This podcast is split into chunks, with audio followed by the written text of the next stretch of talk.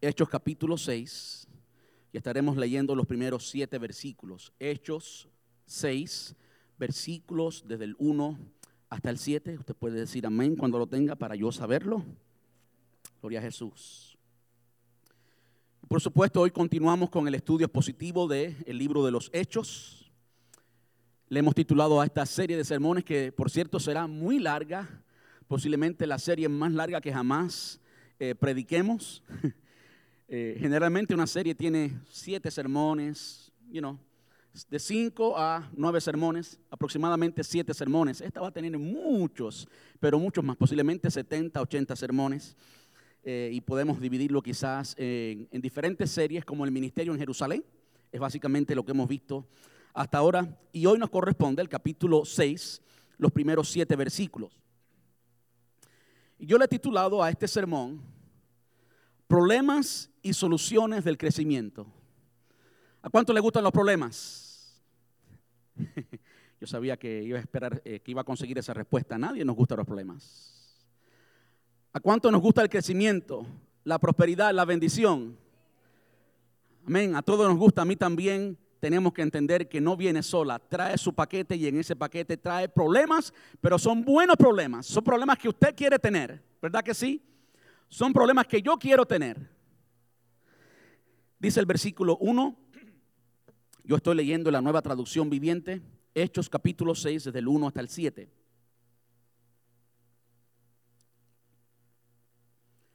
Al multiplicarse los creyentes rápidamente, hubo muestras de descontento. Los creyentes que hablaban griego se quejaban de los que hablaban hebreo diciendo que sus viudas eran discriminadas en la distribución diaria de los alimentos. De manera que los doce convocaron a todos los creyentes a una reunión. Dijeron, nosotros los apóstoles deberíamos ocupar nuestro tiempo en enseñar la palabra de Dios y no en dirigir la distribución de alimentos. Por lo tanto, hermanos, escojan a siete hombres que sean muy respetados, que estén llenos del Espíritu Santo y de sabiduría. A ellos le daremos esa responsabilidad. Entonces nosotros, los apóstoles, podremos dedicar nuestro tiempo a la oración y enseñar la palabra. A todos les gustó la idea y eligieron a Esteban, un hombre lleno de fe y del Espíritu Santo, a Felipe, a Prócoro, a Nicanor, a Timón. Había alguien que se llamaba Timón. ¿Cuántos quieren ese nombre? a Timón, a Parmenas o Parmenas y a Nicolás de Antioquía, quien anteriormente se había convertido a la fe judía. Estos siete hombres fueron presentados ante los apóstoles, quienes oraron por ellos y le impusieron las manos. Así que el mensaje de Dios siguió extendiéndose. El número de los creyentes aumentó en gran manera en Jerusalén y muchos de los sacerdotes judíos también se convirtieron. Ayúdame a orar. Amante Rey, te damos muchas gracias. Gracias Señor porque hoy nos hemos podido encontrar en este lugar para exaltar tu nombre, para rendirte culto Señor, para reconocer y publicar y decirle al mundo entero, aún a las huestes espirituales, que tú eres nuestro Rey soberano, que tú eres nuestro Dios y que nosotros nos hemos dispuesto a alabarte, a adorarte, a reconocer tu grandeza, tu hermosura, a reconocer quién tú eres Señor. Gracias por ese gran privilegio, Dios. Muchas gracias. Gracias, Padre, por cada hermano, cada hermana, cada visita que está hoy en medio nuestro. Gracias por poder conocer a nuevas personas y poder compartir un poquito de tu amor, Señor. Por la oportunidad que nos das de, de amarles, de compartir con ellos, Dios. Padre, ahora queremos oír de ti, queremos aprender de ti, Señor. Por lo tanto, queremos rogarte, Señor, que primero tú nos hables Padre, que tú quites eh, cualquier insuficiencia mía, cualquier, cualquier capricho mío, cualquier concepto mío como instrumento, y que sea tu palabra la que yo pueda hablar, Señor, que sea tu mensaje. Que hoy, Señor, cada uno de nosotros pueda escuchar palabra tuya, Señor, Dios.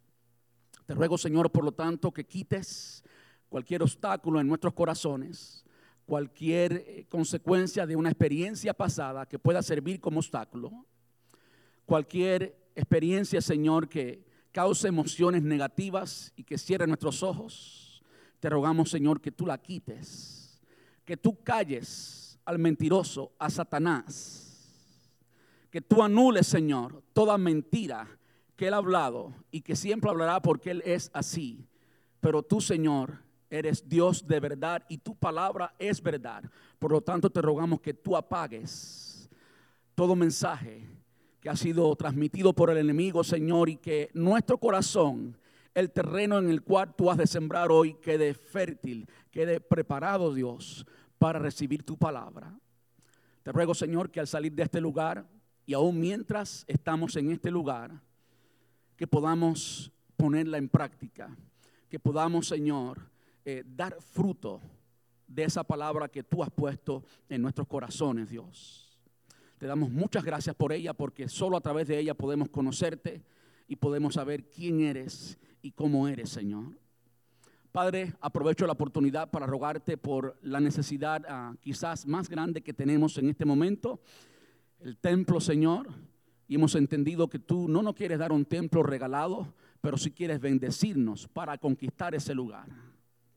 Así que esperamos, Señor, que tú abras puertas y que tú hagas lo imposible. Nosotros, Señor, haremos lo posible. Nosotros, Señor, conquistaremos todo lo que tú quieras darnos. En el nombre de Jesús te rogamos esto y te damos muchas gracias, papá. Gracias, Señor. Amén. Y amén. Puede tomar asiento y muchas gracias.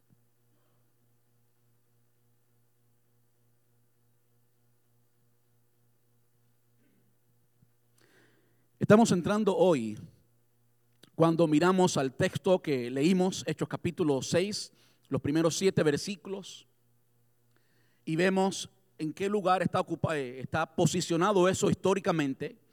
Creo que estamos entrando en la segunda etapa del evangelismo en Jerusalén.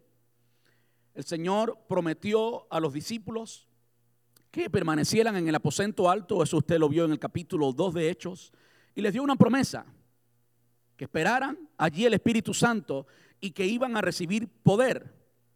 Y que ese poder tenía un propósito, que incluso es una palabra muy clave en el libro de los Hechos. Todo lo que el Señor hace, lo hace con propósito. El Señor no hace algo vacío, nunca ha hecho, nunca hará algo vacío, algo sin propósito, algo sin significado. Y es solamente en el cumplimiento de ese propósito que conocemos a Dios y que experimentamos ese poder.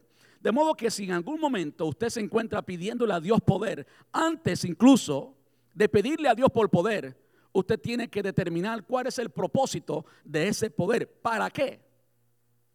¿Para qué el Señor te va a dar poder? ¿Para qué lo quieres? ¿Cuál es el propósito?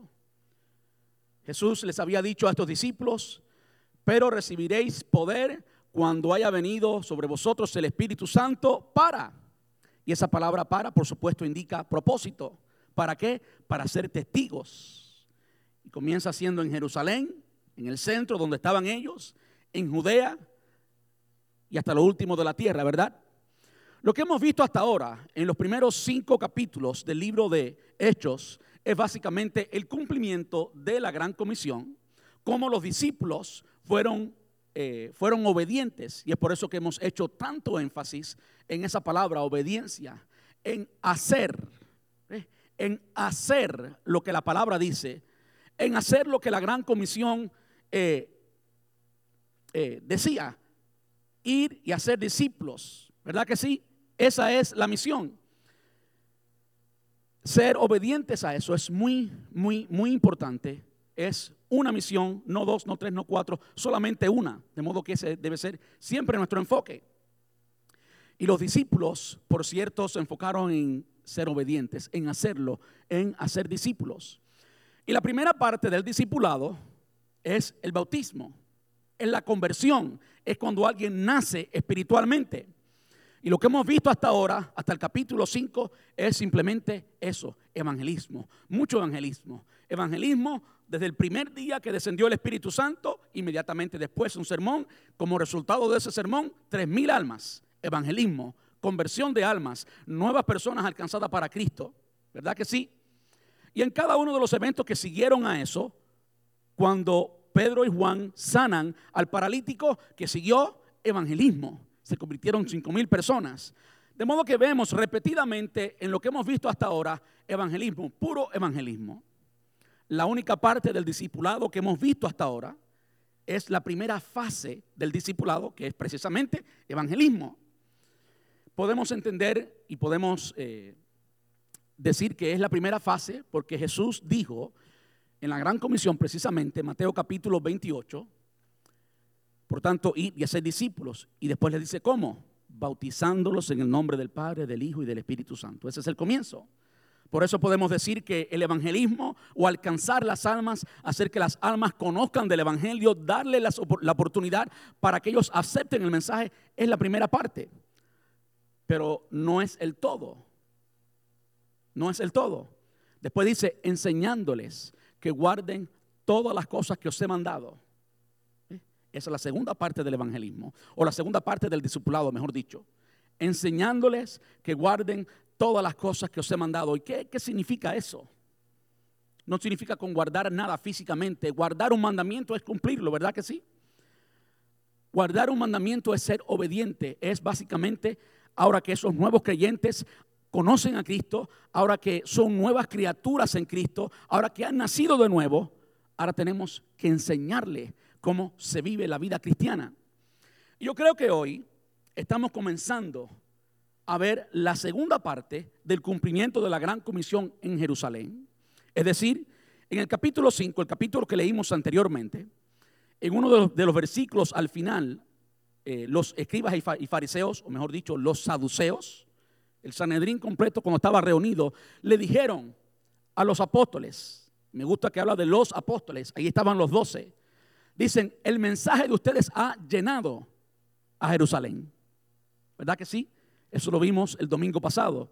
Como los enemigos de los apóstoles, los saduceos en este caso, de la boca de ellos salieron esas palabras. El mensaje de ustedes ha llenado a Jerusalén. Lo que estaban diciendo, en otras palabras, estaban declarando el cumplimiento de la primera etapa de la gran comisión. Seréis testigos en Jerusalén y ya Jerusalén estaba llena, ¿verdad que sí? es lo que habían declarado sin saber, quizás en su ignorancia. Ellos estaban declarando que ya los discípulos habían cumplido, que habían sido obedientes con la primera parte del cumplimiento de la gran comisión, ser testigos en Jerusalén. Jerusalén toda había sido llena del mensaje del Evangelio. Ya estaba llena. Ahora esos creyentes eran nuevos creyentes, eran bebés espirituales. Imagínense 15 mil. Podemos hablar de 15 mil con libertad. Creo que estamos siendo conservadores todavía cuando hablamos de 15 mil. Era mucho más de 15 mil. Digamos 15 mil solamente por decir un nombre. Imagínense tratar con 15 mil nuevos convertidos. ¿Cómo será eso? Hablamos del cumplimiento de la gran comisión, hablamos de Dios cumplir propósitos en nuestras vidas y nos emocionamos cuando decimos eso. Qué bueno que se cumpla el propósito de Dios en mi vida. Yo quiero, y debemos hacerlo. Yo quiero cumplir la gran comisión. Yo quiero alcanzar el mundo para Cristo. Muy bueno, excelente. Yo quiero, sí, amén. Pero ahora es que venimos a enfrentar las implicaciones de eso. Y después de un buen comienzo, después de alcanzar a tantas personas para Cristo, entonces nos encontramos con lo que yo considero, en mi humilde opinión, en la fase más difícil en la fase más difícil de cumplir la gran comisión, en la fase más difícil del discipulado. ¿Por qué? ¿Por qué la fase más difícil? Porque cuando tú le das una buena noticia a alguien, y esto es lo que debe ser el Evangelio, cuando predicamos el Evangelio y le damos la buena noticia a alguien, la buena noticia de que es perdonado, la buena noticia de que Dios antes de la fundación del mundo pensaba en esa persona, eso es una gran noticia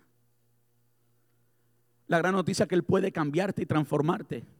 Y ya no tienes que ser más un mentiroso o no tienes que ser más las faltas que tienes, no las tienes que llevar. Dios tiene el poder para transformarte, para cambiarte. Eso es una buena noticia. La noticia de que nuestro futuro está seguro en las manos de Él. Eso es una gran noticia. Vivir con un futuro incierto sin saber para dónde vamos, pensando que la muerte es el final de todas las cosas, eso es una tragedia. Eso es vivir sin propósito, vivir sin valor. Pero cuando le expresamos el Evangelio a una persona y le damos esas buenas noticias y le decimos que el Señor tiene un lugar preparado para nosotros y que la muerte física no es el fin de las cosas, como que eso hace un poco más sentido.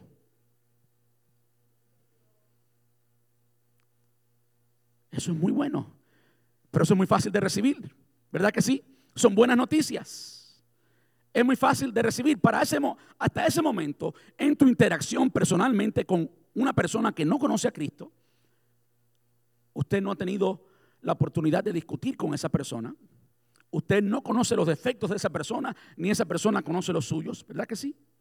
Usted no ha tenido mucha interacción con esa persona, simplemente le expresó la buena noticia y por lo tanto usted es muy bien recibido.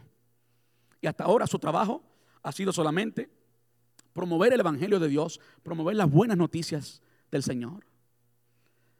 Cuando usted comienza a discipular a esa persona y usted se da cuenta que usted es imperfecto, todos lo somos, todos, y que usted va a discipular a una persona que está supuesta a ser más imperfecta que tú, entonces ahí surgen los problemas.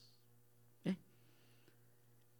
En la dinámica de la iglesia, en el cumplimiento de la gran comisión, después que ya somos cristianos, es donde más difícil es. Pero allí todavía está el Señor. ¿Cuántos dicen amén? Pero tenemos todavía instrucciones claras en la palabra de Dios, cómo tratar con eso. Y podemos tener éxito.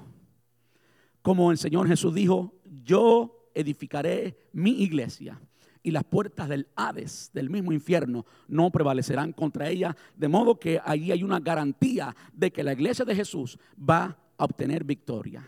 ¿Cuántos dicen amén?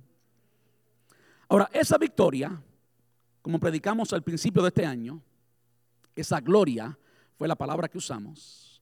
No es una gloria sin precio, es una gloria más bien con mucho precio. De hecho, ya hemos comenzado a ver la persecución, hablando del precio del Evangelio. Y en el discipulado se paga un precio. Se paga un precio. No es todo color de rosa. Si alguien le predicó a usted alguna vez que cuando usted viene a Cristo, que todo es viento en popa, le engañaron. Si usted es perdonado, pero ahora usted lucha contra el pecado. ¿Verdad que sí? Usted tiene un enemigo o tiene varios enemigos. Tiene Satanás, por supuesto, como enemigo, tiene el mundo como enemigo y tiene su naturaleza pecaminosa como enemigo. Usted tiene algunos enemigos serios, pero tiene un ganador tiene un Dios poderoso que está contigo. De modo que no todo es camino color de rosa, viento en popa. Eso no es cierto. Lo que es cierto es que en la conquista, es que en el dolor hay victoria. Amén. Es que usted va a pasar por donde vaya a pasar, pero usted tiene seguro la victoria. Al otro lado, usted va a llegar con certeza, con seguridad y va a resultar victorioso en el nombre de Jesús. Eso es una gran ventaja que tiene el Evangelio. En el discipulado, allí es donde encontramos los problemas, allí es donde encontramos las dificultades. El sermón de hoy es problemas y soluciones del crecimiento. No sé cuántos se recuerdan un sermón que eh, enseñamos acá cuando hablamos de familia. El sermón fue un sermón que incluso yo hice algunos dibujitos que a mucha gente le gustó. Y fue muy dinámico. ¿Se acuerdan de eso? El sermón fue titulado Hombre y mujer son cosas diferentes. Y cuando comenzamos ese sermón, yo le comencé con un proverbio. Y yo quiero traer ese proverbio a la luz de nuevo hoy. Es Proverbios capítulo 14, versículo 4.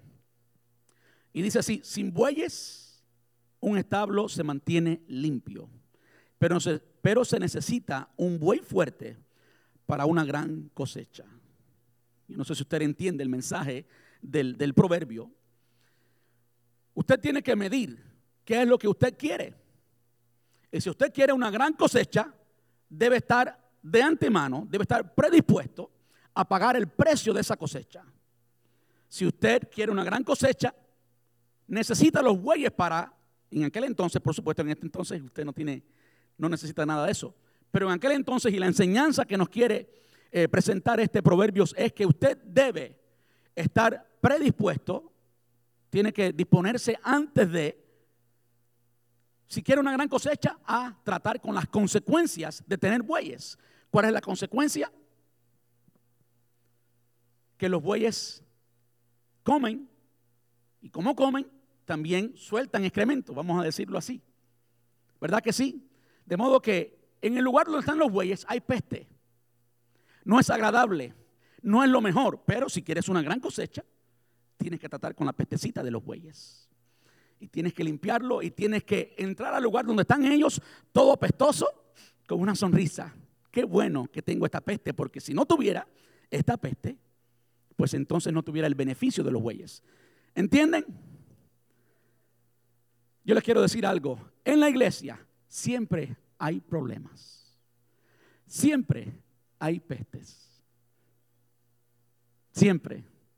Y si usted quiere cumplir la gran comisión, usted tiene que enfrentar los problemas en la iglesia con esa sonrisa. El hermanito que le está dando mucho problema o lo que esté sucediendo en la iglesia que esté causando problemas, usted tiene que identificarlo. Ese es el problema que yo quiero tener porque yo quiero tener el resultado de ese problema. ¿Entienden? Enfrentar la vida cristiana esperando que no va a tener problemas y que va a crecer espiritualmente sin tener ningún encontronazo con un creyente es una idea falsa. Es una idea, usted está soñando y es necesario que usted aterrice. ¿eh? Para que entonces usted se dé cuenta que la vida cristiana y el crecimiento personal de los creyentes es con un precio a pagar. El discipulado, el discipulado requiere una interacción unos con otros. No hay tal cosa como un discipulado donde eh, sea a través de un programa sin interacción interpersonal. Eso no existe. El discipulado siempre es a través de una interacción personal. Y en esa interacción personal, pues simplemente hay problemas. Vamos al versículo 1 del capítulo 6. Dice, al multiplicarse los creyentes rápidamente,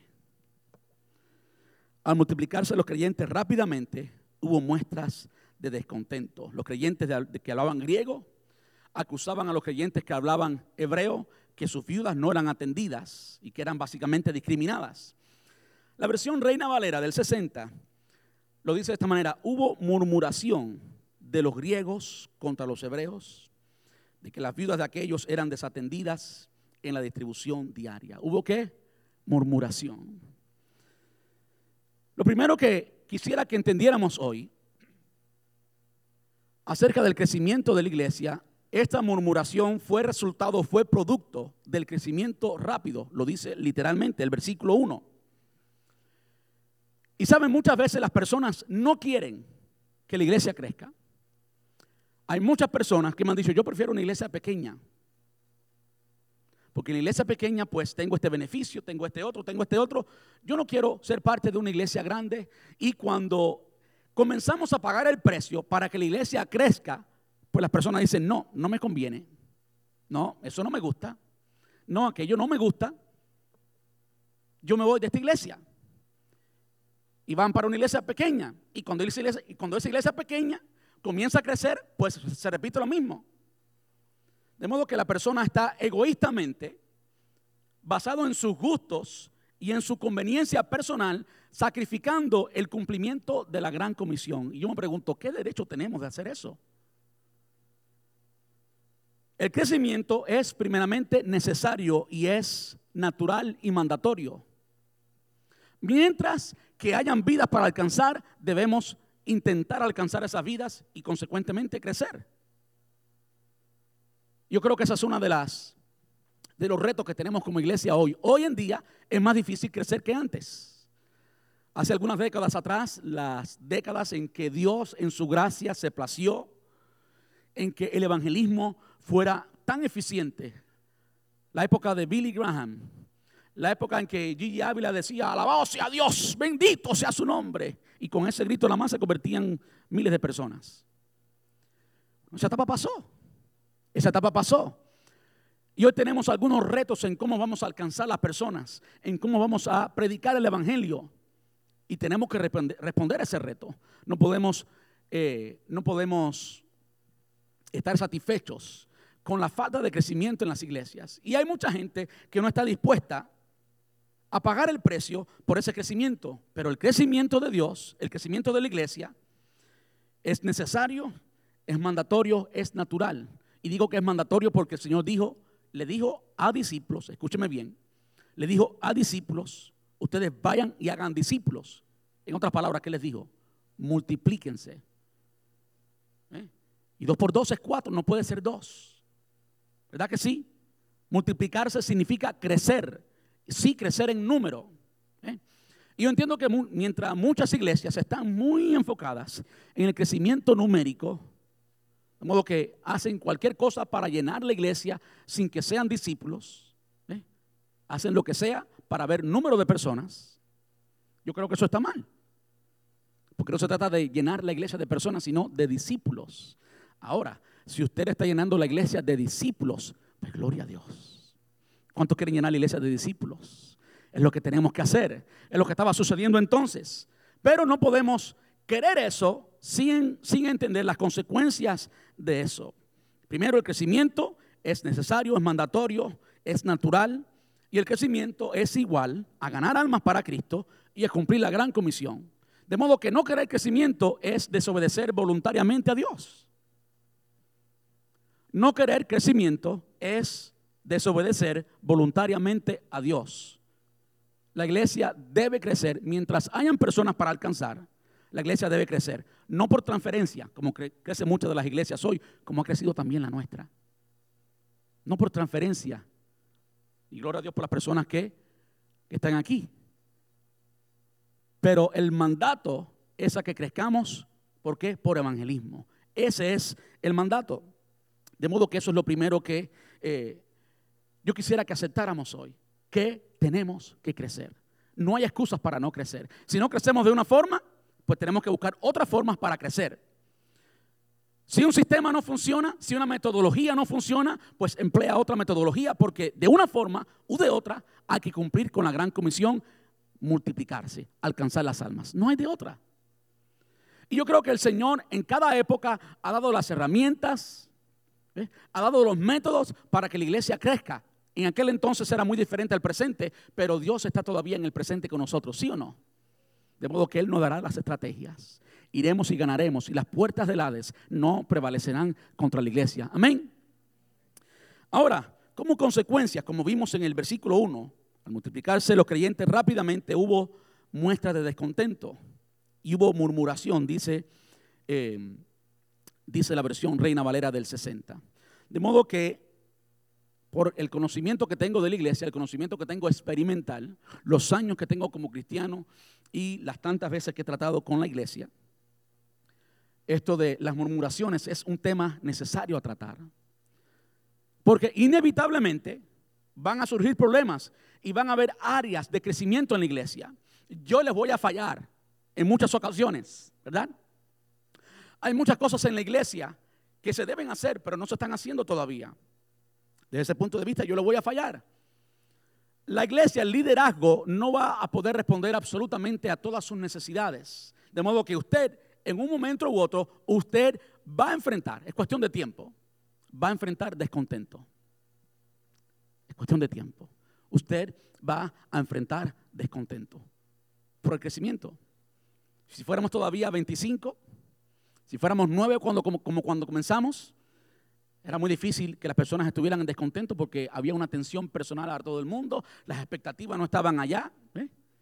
Era, era más fácil. Con todo crecimiento van a haber ciertas expectativas y consecuentemente va a haber descontento. Y usted tiene varias opciones en cómo responder a ese descontento. La opción más natural es precisamente el chisme, es precisamente la murmuración. Y eso se repite en todas las iglesias. En todas las iglesias, no importa a qué iglesia usted va, siempre va a haber oportunidades para que eso suceda. Si la iglesia está en crecimiento y si no está en crecimiento también a veces peor. Así que yo prefiero pagar el precio por el crecimiento que pagar el precio por la falta de crecimiento. Antes de hablar de murmuración, yo quisiera establecer qué es, qué es murmurar, ¿verdad? Y no lo busqué en ningún diccionario, en absolutamente ninguno, ni siquiera uno bíblico. Quise básicamente hablar de la murmuración, de lo que sé, experimentalmente de murmuración, y sí, por supuesto, eh, a, a los ojos de la Biblia, que la Biblia nos habla de murmuración. Y primero quisiéramos definirlo. ¿Qué cosa es murmurar? Murmurar o chismear. Murmurar o chismear es hablar mal de alguien sin haber hablado con la persona. Eso es murmurar. La palabra nos dice claramente Mateo capítulo 18, versículo 15, dice, si un creyente peca contra ti, háblale en privado y hazle ver su falta. Háblale a quién. ¿A quién le hablas? Al creyente que hizo la falta. De modo que hablar mal de alguien sin haber hablado con la persona, eso es murmurar. Claro, ¿verdad que sí? Quiero leer el pasaje completo para que vean la solución que le da el Señor. Esto es el Señor Jesús hablando. Si un creyente peca contra ti, háblale en privado y hazle ver su falta. Cuando tú le hablas como es, en privado, tu propósito, tu plan no es ofenderlo, tu plan no es avergonzarlo y que él sienta lo malo que hizo. No, ese no es el propósito. muchas veces cuando confrontamos a alguien, ese es el propósito. Y por eso a veces lo hacemos en, como que en público, para que todo el mundo sepa que él me falló. Y no nadie aquí me ha fallado, apunté porque es para el frente. es en privado y hazle ver su falta. La versión Reina Valera dice, si tu hermano pecare contra ti, confróntale estando tú y él solo. Si tu hermano te oyere, si tu hermano te oyere. De modo que hay una condición. Es posible que tu hermano no te oiga y tú quieres hacer todo lo posible para alcanzar el objetivo. El objetivo es que él te oiga y que ganes a tu hermano. Que ganes a tu hermano no significa que tú ganes la batalla, sino que lo ganes a él, que restaure la relación. ¿Eh? Ese es el fin, esa es la meta. De modo que si alguien no está preparado para restaurar la relación, entonces no confrontes, no estás preparado todavía. Lo que te hace preparado o lo que te califica para que estés en condición de confrontar es que tú quieras restaurar la relación. Si no quieres restaurar la relación, vas a herir, vas a escoger palabras para demostrar tu justicia por encima del otro y va a haber problema. Pero cuando tú quieres restaurar y quieres ganar al hermano, y tú has entrado en la presencia de Dios y estás preparado para que Él te oiga, hazle ver su falta. ¿Usted sabe lo difícil que es hacerle ver a una persona culpable? Usted tiene que orar para que Dios sea quien opere. ¿Por qué? ¿Qué dice la palabra acerca de quién es la persona responsable de convencernos de pecado? ¿Quién es? El Espíritu Santo, exactamente.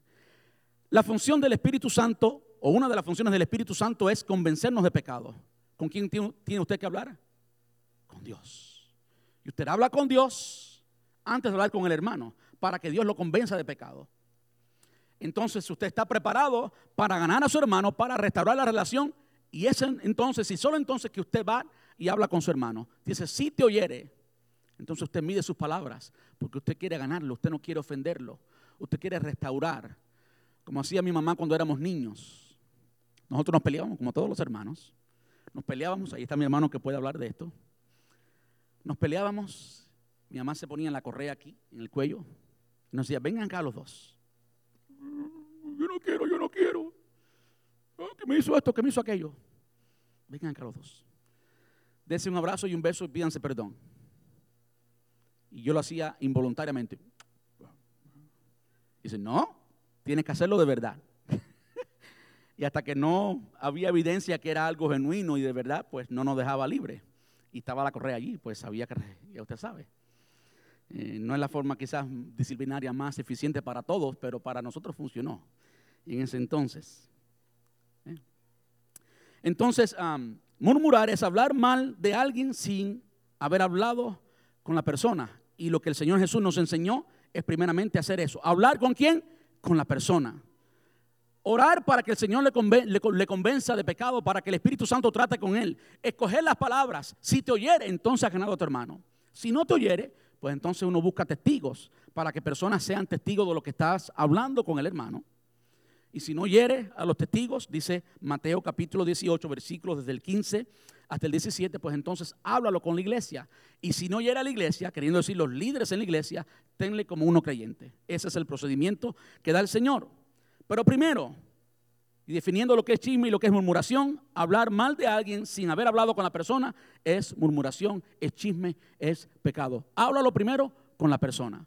Antes de hablarlo con el hermanito que está de acuerdo contigo, háblalo con la persona. Amén. Si hiciéramos eso, la mayoría de las veces, hiciéramos mucho bien a la iglesia. Evitaríamos muchos problemas. Lo segundo, Hablar mal de alguien sin tener un buen propósito u objetivo. Y es parte de lo que ya he explicado.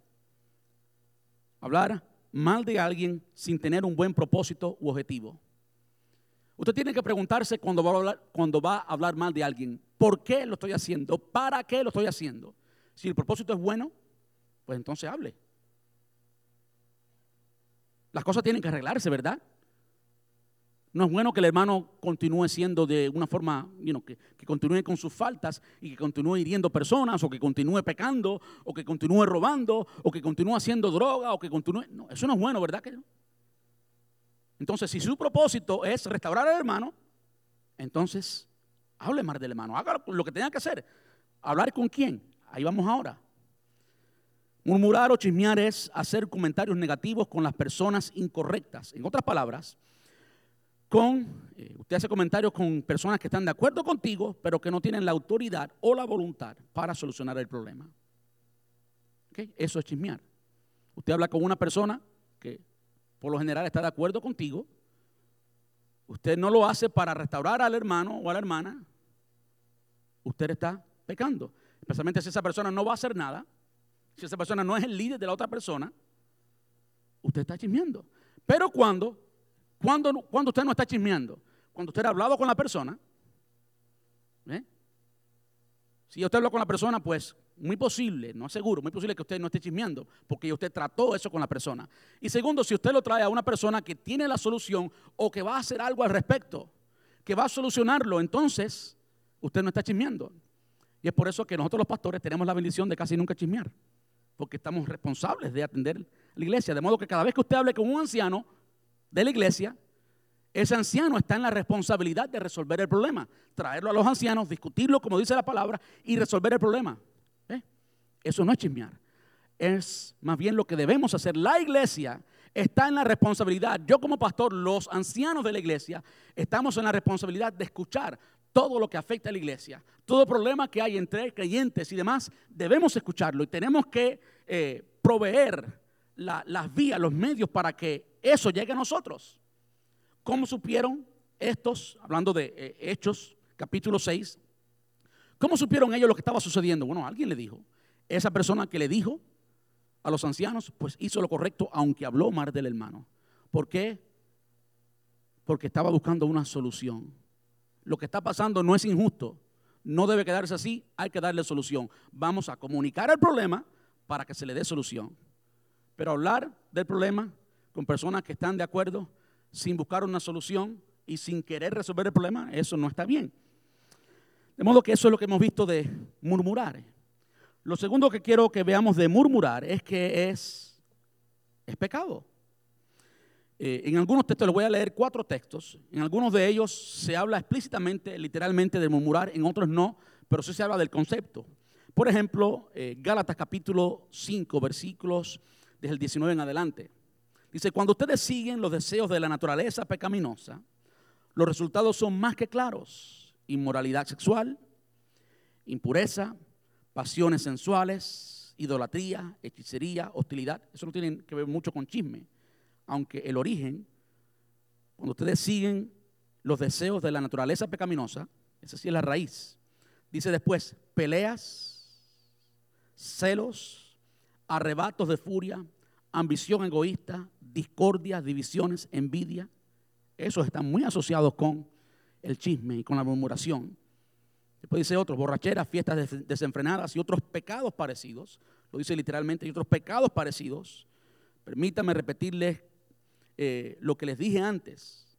Cualquiera que lleve esa clase de vida, que eso se convierta en un estilo de vida, no heredará el reino de Dios. De modo que así como eh, los creyentes, o así como las personas que son, eh, por ejemplo, idólatras, o que son fornicarios, ellos no son salvos, tampoco lo son los chismosos, así lo pone la, la, palabra, porque los que practican tales cosas o los que llevan esa clase de vida no heredarán el reino. Gálatas 5, del 19 al 21. Santiago. Santiago fue el pastor de la iglesia en Jerusalén. Es decir, estamos hablando hoy de el comienzo del discipulado en Jerusalén y las consecuencias que tuvo ese crecimiento del discipulado en, Jerusalén. Después, años después, Santiago, el medio hermano de Jesús, terminó siendo el pastor de esta iglesia. Escuche lo que Santiago escribe. Ah, por supuesto, esta iglesia dice, es cierto que todos cometemos muchos errores. Aquí está hablando de la lengua. Por supuesto, para chismear, ¿qué es lo que usted usa? La lengua. ¿Verdad que sí? Dice, es cierto que todos cometemos muchos errores, pues si pudiéramos dominar la lengua, seríamos perfectos, capaces de controlarnos en todo sentido. Si usted controla su lengua, pues es completo. Dice, podemos hacer que un caballo vaya donde, a donde queremos si le ponemos un pequeño freno en la boca. También un pequeño timón hace que un enorme barco gire donde desee el capitán, por fuerte que sean los vientos. De la misma manera, la lengua es algo pequeño que pronuncia grandes discursos. Así también una sola chispa puede incendiar todo un bosque. Todos los problemas grandes en las iglesias comienzan con chisme, todos. De todas las partes, de todas las partes del cuerpo, la lengua es una, es una llama de fuego. Es un mundo entero de maldad que corrompe todo el cuerpo.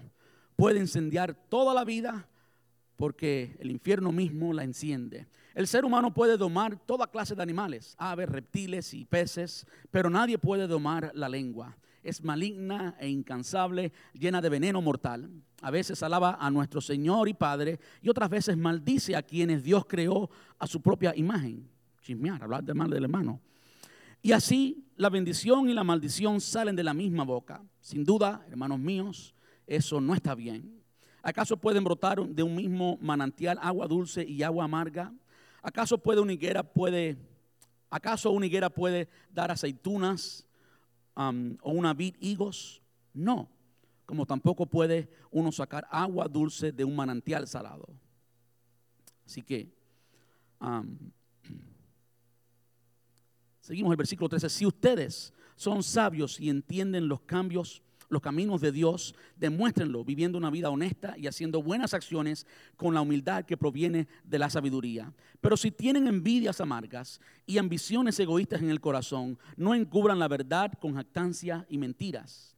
Pues la envidia y el egoísmo no forman parte de la sabiduría que proviene de Dios. Dichas cosas son terrenales, puramente humanas y demoníacas pues donde hay envidia y ambiciones egoístas también habrá desorden y toda clase de maldad. Tremendo lo que puede hacer la lengua. ¿Cómo hace eso la lengua? Chisme y murmuración. El versículo 4, capítulo 4, versículo 11, también de Santiago, dice, amados hermanos, no hablen mal los unos de los otros. Si se critican y se juzgan entre ustedes, entonces critican y juzgan la ley de Dios. En cambio, les corresponde obedecer la ley, no hacer la función de jueces. Y por último, algo que yo lo miro como una regla, hablando del tema del chisme y demás, y qué hablar y qué no hablar. Y créanme que es, es lo más fácil hablar mal de alguien. Es lo más fácil criticar, es lo más natural. Al menos en mi cultura es lo más natural. Alguien hace algo malo, pues ah, hablar mal de la persona. Y este es un pasaje que a mí me ha tocado a mí me ha ministrado, evidentemente porque lo he necesitado también. Yo también he chismeado a veces. Aunque no me gusta, y mi esposa lo sabe. Oigo algo por ahí, no, ni te metas, no quiero, you know. Porque tenemos que cambiar, tenemos que ser diferentes y parecernos más a Dios, ¿verdad? Dice Efesios 4:29, no empleen un lenguaje grosero ni ofensivo. Ahora escuche lo que dice, que todo, ¿qué cosa es todo? Todo es todo, ¿verdad? Que todo lo que sigan, eh, lo que digan, sea bueno y útil. Me encanta eso, que sea bueno y útil, a fin de que sus palabras resulten de estímulo para quienes la oigan. Si cada vez que usted abre la boca, usted se hace la pregunta, ¿esto es bueno y es útil? Vamos a liquidar el chisme y vamos a solucionar preventivamente muchos de los problemas en la iglesia. Ahora, ¿cómo manejamos? Si hay problemas en la iglesia, hay cosas que nos descontentan, son resultado del crecimiento. ¿Cómo manejamos eso? Bueno, yo le voy a dar tres pasos, bien prácticos, tres pasos. Lo primero es, infórmate bien, sé objetivo. Infórmate bien, sé objetivo, no subjetivo. ¿Eh? Encuentra lo que es y no lo que parece ser. Eso es lo primero, infórmate bien. no vayas a promover algo que ni siquiera es verdad. Alguien te dijo que pasó esto, pasó aquello, o esto está sucediendo en la iglesia, o esto no se está haciendo en la iglesia. Infórmate bien. Y la forma más correcta de informarse es preguntándole a los líderes. ¿Hay algo mal en la música? Líderes de música, ¿por qué, ¿por qué hay esto? O si no, a los pastores, ¿eh? a los ancianos en la iglesia. ¿Qué está pasando con esto? Esa es la mejor forma de informarse. Pero usted no promueva algo que ni siquiera es verdad. Porque las opiniones se forman y lo peor que podemos hacer de una persona es hablar mal de esa persona sin que esa persona lo merezca de verdad. Yo he estado ahí, a mí me han hablado mal de personas, de pastores y demás. Y cuando conozco a la persona, es una bella persona. Pero por envidia, muchas veces se chismea. Y la persona termina eh, sin credenciales por un chisme que dijo otro, cuando la persona es íntegra y es correcta. ¿eh? De modo que lo primero es, infórmese bien, sea objetivo, encuentre lo que es y no lo que parece ser. Segundo, comuníquelo a la autoridad, en este caso en la iglesia a los ancianos, comuníquelo a los ancianos. Y por último, muy importante, y es lo que pasó en estos primeros siete versículos del capítulo 6. Por último, muy importante, sé parte de la solución. ¿Usted recibe eso, por favor? Sé parte de la solución. Diga, ¿qué yo puedo hacer para solucionar esto? Lo primero siempre puede orar. Pero por favor sea parte de la solución. No venga a aumentar el problema, a decir cuál es el problema y decir, eso es tu problema, no es mío. Porque en la iglesia los problemas son de todos. ¿Verdad que sí? Somos una familia. El problema de tu hermano es tu problema. Si tu hermano es un pecador del tipo que sea, es problema tuyo. Primeramente de él, por supuesto. Usted no va a tomar la responsabilidad de él o de ella. Pero a ti te tiene que importar. Tú tienes que solucionar eso. Tienes que sentirte responsable. Eso es, eso es compañerismo.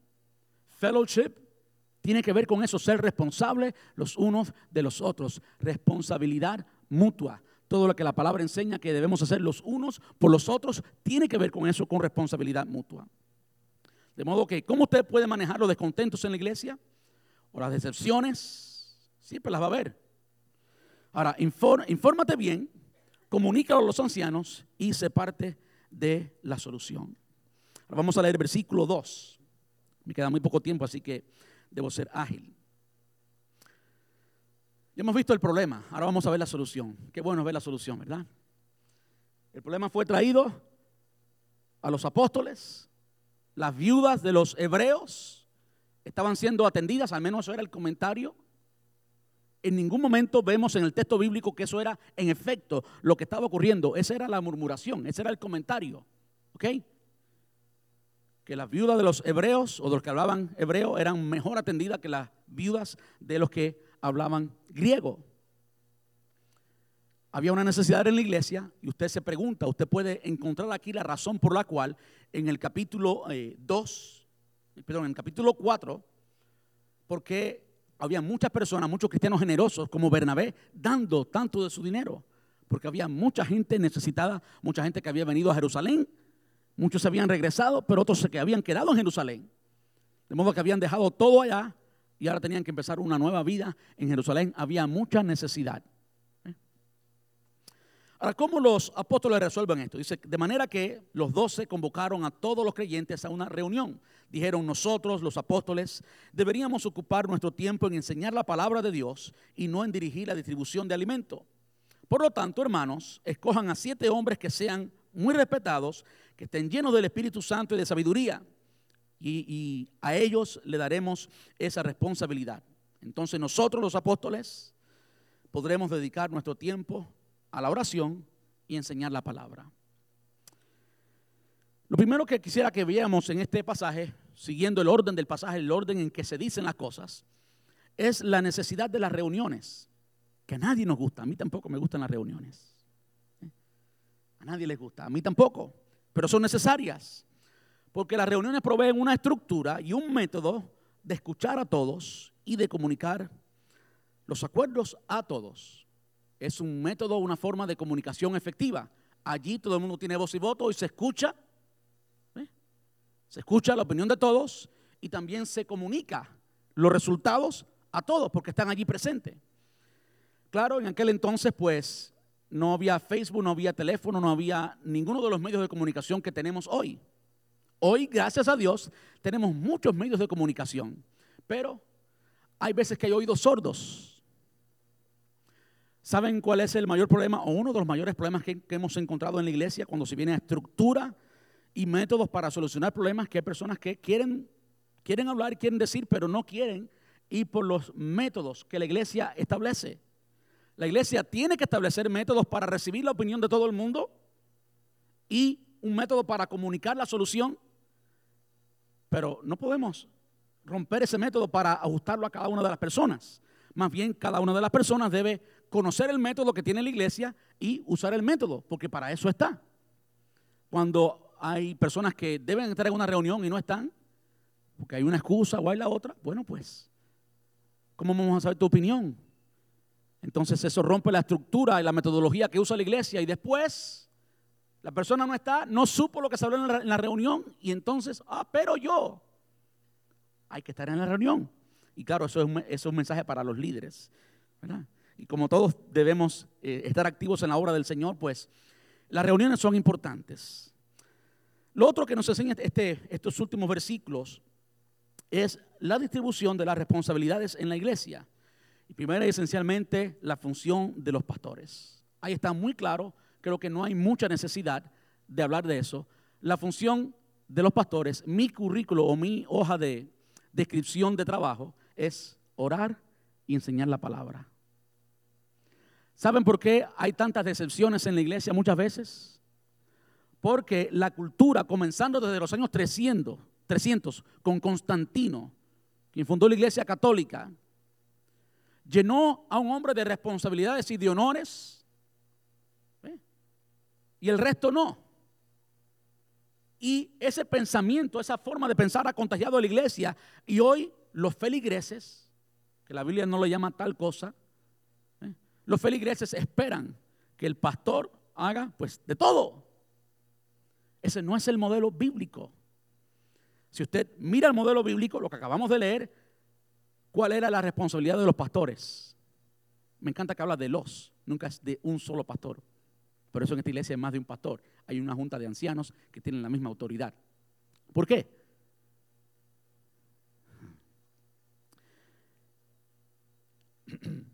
Los pastores deben enseñar la palabra, eso es número uno. Y número dos, orar.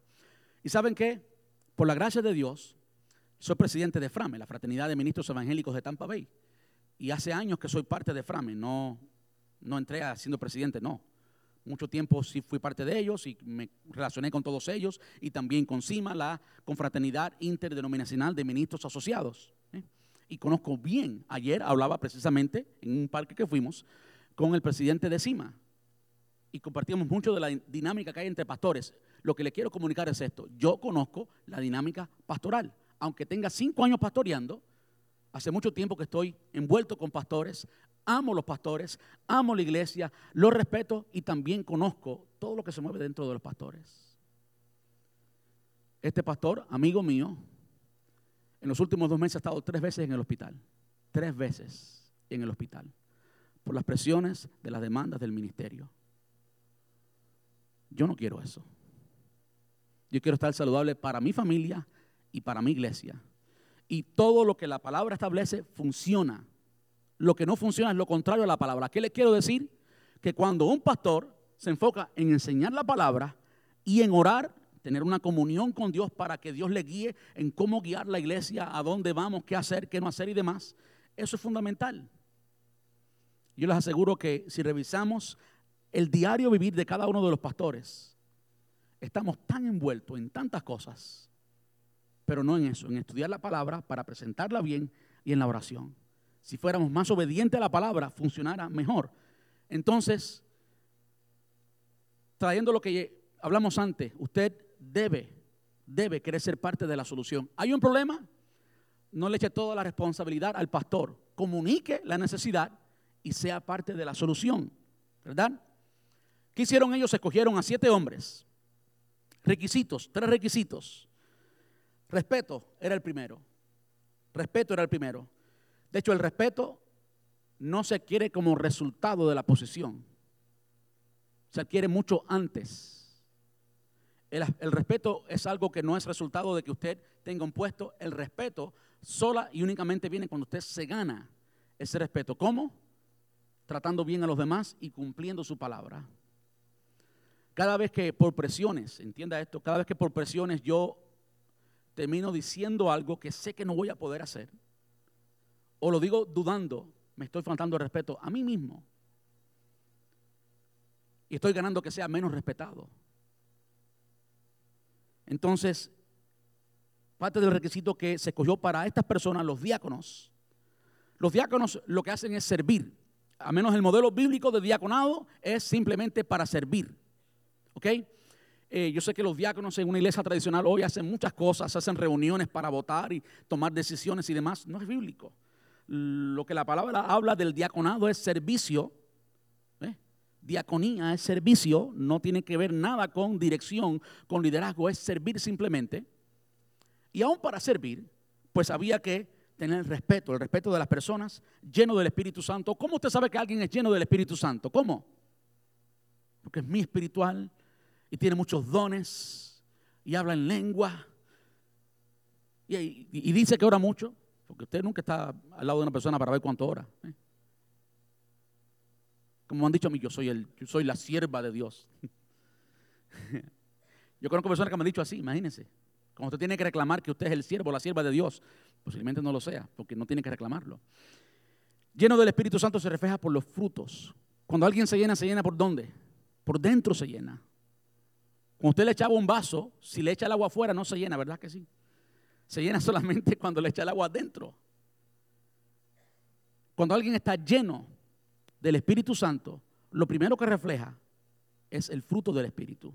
Toma más interacción con el Espíritu Santo, controlar nuestra lengua y controlar nuestro cuerpo de modo que demos fruto, demos evidencia, demos producto del Espíritu Santo. Toma más Espíritu Santo para hacer eso que para hablar en lenguas y para hacer cualquier otra cosa respetuoso, lleno del Espíritu Santo y de sabiduría, la aplicación práctica, práctica de la palabra. Es una de las cosas que nos falta, ser práctico, tener una mentalidad abierta, ver cuál es el problema, ver cuál es la solución. Esto es como podemos poner este principio en práctica en la iglesia. Ah, práctico. personas que sirven solamente para servir, para ser diácono, había que tener eso. Y después de ver estas cualidades, pues entonces hicieron lo que yo le llamo un verdadero empoderamiento. Usted sabe cuando a alguien le dicen en la iglesia, tú eres el líder de esto, pero después la persona no termina siendo el líder, termina siendo otro, termina siendo el pastor. Eso es lo que se llama en inglés micromanagement. Cuando yo le digo a una persona, pues tú eres el líder, pero después yo te digo todo lo que hacer. ¿eh? Micromanagement no es una buena práctica. Bueno, los discípulos, los apóstoles, perdón, escogieron a estos hombres, los nombraron Escucha lo que dice el versículo 5. A todos les gustó la idea y eligieron a Esteban, hombre lleno de fe y del Espíritu Santo, a Felipe, a Prócoro, a, a Nicanor, a Timón, a Parmenas y a Nicolás de Antioquía, quien, quien anteriormente se había convertido a la fe judía. Los está nombrando. eran personas conocidas. Todo el mundo tenía que saber que ellos tenían la responsabilidad de hacer eso.